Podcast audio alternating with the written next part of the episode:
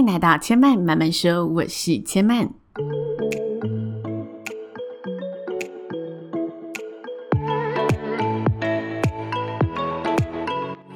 目前频道在 Apple Podcast、Spotify、KKBox 以及 Google Podcast 都听得到。喜欢的朋友，欢迎帮千嫚订阅并留言评论，让更多人可以认识千嫚慢慢说喽。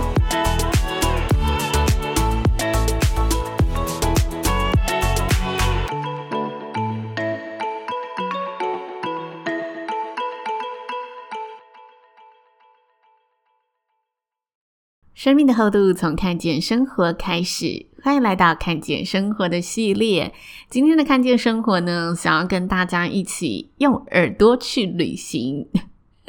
因为这周呢是补班补课的日子，九月十一号星期六，有些人呢一定都还要上班，那这就意味着呢这周只有一天的假期，所以我想大家的心情呢很需要有一个可以疗愈放松的时刻。刚好呢，我上个礼拜提离职之后，有安排了一个短短三天两夜的说走就走的花莲轻旅行，所以在这旅程当中，我觉得有有趣的一些所见所闻，很值得与大家分享。刚好呢，赶在这个大家只有一天假期的时刻，让大家借由听千嫚的节目，可以呢一起用耳朵去旅行，好好的放松片刻喽。那这一次啊，我的花莲行程呢，入住了花莲鼎鼎有名的 泰鲁阁精英酒店，我只有住一天，因为房价真的非常不便宜，而且我觉得即使它如此高房价，一间房最便宜的都要万起跳的，然后呃贵的有到两万以上，那。即使它的嗯房价是不便宜的，而且它所在的位置其实它在泰鲁阁里面嘛，所以如果你是到花莲市区旅行的话，你还要开一个多小时的车才会到饭店住宿的地方，所以它的地理位置也不是这么的方便。但是它的生意是非常非常好的状态，就是我预约的时候真的是打电话进去，然后刚好有一间房可以入住。否则你在网络上各大平台看到的都是客满的状态。那有时候大家如果出去旅行，发现嗯平台真的订不到了，或者有时候网页上真的订不到了，打电话真的还是一个。也许幸运可以让你呢订到你很想住房的一个方式，因为电话是最及时的，它可以直接进入它的系统去做查阅，所以我觉得自己很幸运，就刚好呢，嗯，打电话然后遇上了呢有一间房的状态，可以呢趁机去入住一下。呃，我必须说，在我呢就是抵达位置看到整座饭店的外观的时候，我心里是有点害怕自己呢这一万多块花的不值得，因为它的外观其实比较没有你想象中的奢华，但是我觉得进去之后整个完全改观，并不是说它我里面多奢华，而是当你真的静下心体验里面的一切氛围之后。会觉得哦，真的来这里住宿是有一个很好的放松的嗯环境，然后可以让你真的跟大自然接触。因为我们订的房间啊，它只有一面玻璃窗，然后可以直接看到面面向嗯山崖的地方。因为泰鲁阁最知名就是它辽阔的这些山景嘛，然后断崖的这一些景色。那我们住的那一个房型刚好是面山的房型，然后我在傍晚时刻就看到好多猴子，我不知道它是什么品种，那非常的可爱。它就出现在玻璃外的庭园，然后看着他们玩耍，然后再看着那一面辽阔的山景，真的觉得身心非常的疗愈。那我觉得饭店呢、除了它。嗯，非常好的一个地理位置，可以让你去享受这些天然景观之外，其实我觉得它整体留白的部分都做得非常的好。它该有的东西都有，但它不会因为要有这些设施而把整个空间动线、舒适感给牺牲掉了。它还是保留很大的一个空间，让你去可以融入在那个环境当中，然后不会觉得很阿杂，好像跟台北市一样拥挤。你真的是到一个。比较辽阔的地方，去好好的沉淀自己。我觉得他在这一部分的氛围感是做得非常的完善的。像是呢，我本身是一个非常喜欢看星星的人，就是星空会给我一种很大的一个希望感，很大的感动。我觉得每次看着星空，就很像一片很黑暗宁静的夜空里面，你可以看到那个闪烁的光芒，然后会让你心中觉得，嗯，我又有一个能量，可以继续在我想要发挥的地方，好好的，嗯，发光发热。只要我愿意去燃烧自己，我一定也可以的。就我觉得星空它传递给我很丰沛的能量感，所以我一直很喜欢星空。但是呢，居住在城市的大家，就在城市奋斗的我们，其实很难有机会看到满天星斗。那精英酒店呢，它的顶楼有泳池，旁边有一个方形的庭园，整个庭园和泳池都是被呃山壁所围绕着。你只要待在泳池或者坐在那个庭园，你就是可以很明显的感受到大自然的能量，你可以听到大自然的声音，然后闻到大自然的气息。所以我觉得它那个顶楼的休憩空间是做得蛮好的。嗯，我先中途打断跟大家声明一下，我怕大家以为我在夜配，我没有，我真的是纯粹花自己的钱，然后入住体验，很想跟大家分享这一次的一个旅行体验，我并没有。任何业配的成分在里面，就是很纯粹的想要把体验到这个美好跟大家分享。好，那回到刚刚介绍到的庭园，就是它的庭园跟泳池啊，四周都是被山壁所围绕着。那那个方形的庭园。它的设计就是方形的周边都是沙发座椅，然后是有抱枕的那一种连在一起的沙发座椅，并不是 one by one 的那种。嗯，可能懒人沙发并不是那个样子，它就四周围直接一个么字形，就是么字形的沙发，然后空间是非常大的。中间呢有一个萤火，它就真的燃烧萤火，所以当你晚上到那个空间的时候，你看到就是么字形的沙发跟中间有一个非常温暖的萤火。然后，当你躺在沙发上的时候，你直接面向的，你的眼睛就会直接面向那一片浩瀚无垠的星空。我觉得非常的浪漫。我在看的那一刹那，真的有点要流泪的感动。可能就是人家说看到极光会流泪的那种。虽然我看到的还不是极光，但是我真的非常喜欢夜空。所以，当我躺在那里看到无边无际，然后数不清的星斗时，我心中真的非常的悸动。嗯。我无法，我无法用言语说它带给我的那个能量和感动，但就是觉得那个环境是非常棒的。如果大家有机会去体验的话，刚好天气也很好的状况下，也许你可以跟我体验到相同的感动。毕竟旅行也很看天气。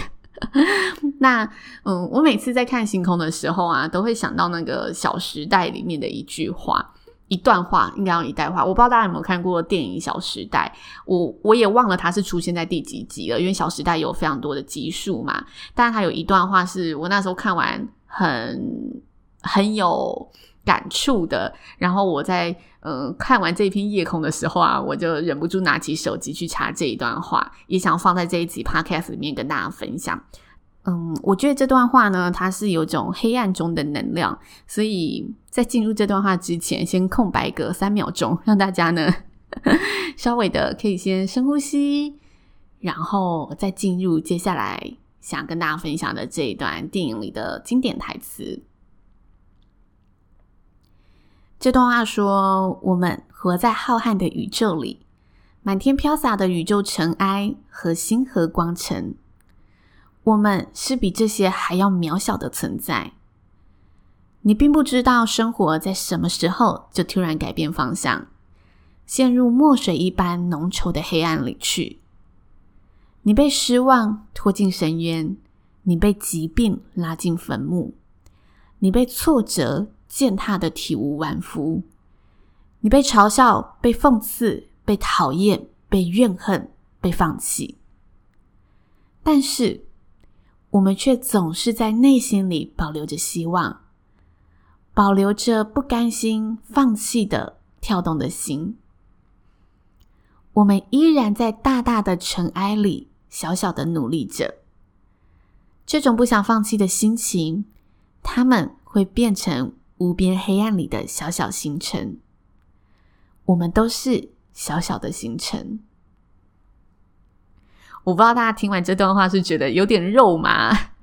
还是跟我一样觉得这段话其实是非常的浪漫的一段话。即使它形容的非常的残酷，就是你被嘲笑、被讽刺、被讨厌、被怨恨、被放弃、被疾病拉进坟墓、被挫折践踏的体体无完肤。但是我觉得他想传达的意念是，我们都还是很努力的，在心中保留着一丝光线。我们就像那一个黑暗里跳动的心。这段话我觉得非常能传递，就是我喜欢夜空的一个感受，就是大家都可以是那个小小的星辰。好，那回到这一次的旅行。就是在晶英酒店里面，我去看星星的时候是星空电影院结束，所以其实已经蛮晚的了。就是呃，萤火结束之后，我有再回去躺一下。但是它，嗯、我我这样讲好像有点乱，我从头跟大家梳理一下哈。它有三个行程，就晚上你吃完饭之后呢，你可以先看原住民的一个文化表演，然后这表演大概是一个小时，一个小时之后呢，你可以移动到呃顶楼的泳池去看星空电影院。他就在户外，然后架投影布幕，然后你可以坐在躺椅上去欣赏电影。然后他那一天播的电影是《美味关系》，我也准备呢开一集跟大家聊聊《美味关系》。我觉得这部电影真的非常经典，好看。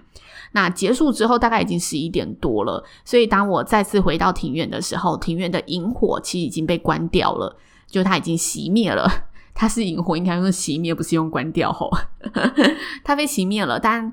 相对于有萤火的状态，嗯，萤火熄灭之后的星空是更加闪烁的，所以我就很开心、很庆幸自己在这么晚的时间呢，还是有去享受到那一片星空。那。回到比较前面的行程，原住民的文化表演，我觉得这个表演大家也很值得去一听。这个表演就是有两位老师，然后他们弹着木吉他跟手拍鼓，很简很简单的乐器，然后边用故事的方式跟你介绍原住民的文化历史和背景，借由这些故事再带出相应的歌曲，然后再吟唱这些歌曲。因为你聆听过那些故事，然后你有一个了解之后，即使你听不懂。原住民语听不懂那一首歌的歌词，但你仿佛就可以进入到那个情境，更了解这个旋律想要传达给你的情感是什么。整个一小时的表演，我觉得也非常的优质，就是不是真的拿来呃，就是纯粹表演。我觉得它是很有生命力的一段演出。所以如果大家真的有。嗯，到晶英酒店，其实它旁边也没什么好玩的，除非你去走它的步道行程，否则我觉得很值得大家在里面好好的享受。嗯，酒店里面本身为大家安排的一些内容。那在这一小时的表演里面啊，有一段引言，我自己觉得印象非常的深刻，也很有趣。它里面介绍了不同族的原住民都有代表的一个图腾嘛，其中呢，鲁凯族、排湾族和布农族的图腾当中都会出现百步蛇的元素。那他就跟大家稍微介绍了一下百步蛇。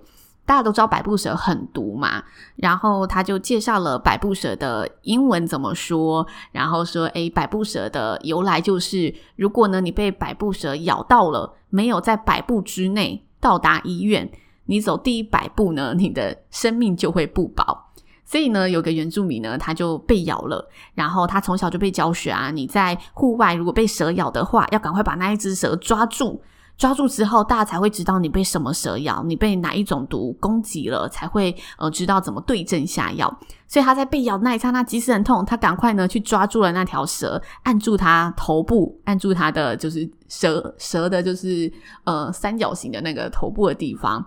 他赶快把这个蛇抓起来，然后呢，呃，去让大家辨别说他被什么蛇咬到。那大家就说：“咦，这是百步蛇，所以你要赶快就医。”他就数着他的步伐，一步、两步、三步、四步、五步，这样子呢，走到了医院的门口。当他到医院门口的时候，刚好数到了第九十九步。如果呢，他要进这个医院呢，他就要数他的第一百步，代表他要走第一百步了。但是被百步蛇咬到，就是你一定要百步之内到医院嘛，所以这时候要怎么办呢？他就开放现场互动，让大家呢想一下，问大家有没有什么好方法。那现场就有人说：“哎，用跳的。”我觉得这答案也没错，他可能是唐伯虎点秋香看了很多遍。但那个表演者呢，老师们就说：“不是，不是这个答案。”这个原住民呢非常聪明，他呢。用他右手抓的蛇呢，再咬自己一下，这样子呢，他就可以替自己再争取到第一百步。所以百步蛇呢，你可以无限的百步。我觉得他就是有这个谐音的梗，我自己是觉得很好笑啦。但是就是现场有些人是冷冷的笑，我不知道大家听完这个引言觉得好不好笑啊？但无论如何，我都说完了。我希望大家现在不要翻白眼，有没有？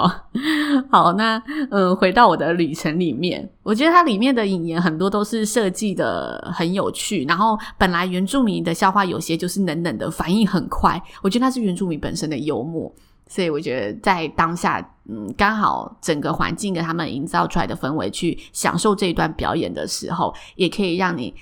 更贴近这块土地的感觉，好像就是你更了解自己所处的环境，它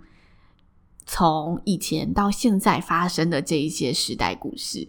我觉得这一段表演是非常有价值的。好，那。回到我的旅程，因为我这里其实只有住一夜而已。然后我这一夜就是真的，呃，从三点入住之后就开始待到饭店，然后隔天真待好待满十一点才离开饭店。之后我就去住民宿了，要 balance 一下我这一趟支出的花费，平衡一下。但是呢，我觉得自己很幸运。我在市区的时候呢，呃，因为我是搭建车，我就遇见了一个计程车司机，他刚好是花莲的当地导游。然后他在就是在我们到饭店的途中，跟我们介绍了花莲许多，无论是地理故事还是是一些生活故事。然后大家知道花莲有几项名产吗？就是麻薯、麻糬，还有芋头，还有剥皮辣椒。麻薯跟芋头，我好像以前就知道了，所以我对这两个没有什么太大的就是呃好奇感。因为好像大家知道哦，去花莲就是要买麻薯，还有花莲米，花莲米也蛮有名的。然后，但我对剥皮辣椒感到比较疑惑，因为我没有听过剥皮辣椒跟花莲的关系，所以我就问这个司机说：“诶，为什么花莲有名的东西是剥皮辣椒？”那计程车司机呢，就给我们介绍剥皮辣椒的由来。他说：“诶，剥皮辣椒是在花莲的，我记得是凤林乡，是乡吗？还是凤林镇？”就凤林这一个地方，然后它是大量产产辣椒的地方，然后辣椒，呃，剥皮辣椒都是用青辣椒做的嘛，然后那一年就是很盛产，但丢掉你又浪费，所以呢，他们就把辣椒腌制储藏起来。那腌制的过程当中呢，为了让大家未来食用上，就是呃，不管大朋友小朋友都可以吃，所以呢，他们就把辣椒最辣的部分辣椒籽呢先取出来，然后加上不同的酱料配方去做腌制的处理，然后就可以让这一些产量过剩的辣椒呢，呃，延长它的生命。那渐渐的，就是变成一道当地的一个名产，因为当地就是产辣椒的，这是当地。花莲导游跟我们说的关于剥皮辣椒的制成故事，那呃，我就问他说：“那剥皮辣椒跟就是那个什么剥皮辣椒鸡汤有什么关系？”他就说：“因为腌制的这个酱料呢，最后你辣椒吃完了还有这些酱料嘛，那这些酱料其实它都吸附了辣椒独特的香气，还有微微的这个辣味，所以你把它倒掉有点可惜。当地人就把它呢煮成鸡汤。”也因此呢，有了剥皮辣椒鸡汤。你在喝鸡汤的时候，又可以呢喝到这个剥皮辣椒本身这个独特的香味。我就突然哦，原来剥皮辣椒鸡汤是这么的由来。就我觉得有时候你生活中啊会碰触到一些事情，但你并没有那一些契机，还是没有一些呃机会去知道哦这些东西的由来是什么。当你在旅行当中，又可以更进一步了解你生活上会触碰到的一些事情，你原本就存在你生活的事情，你可以自由旅行去增广见闻的时候，会觉得那趟旅行是非常有收获的。这是我这一趟花莲行的收获，就分享给大家。然后希望大家 这一次呢，借着耳朵去旅行，可以让这礼拜呢只有一天的周末得到呢更多放松的片刻。希望大家会喜欢喽！千万慢慢说，下次再来听我说喽，拜拜。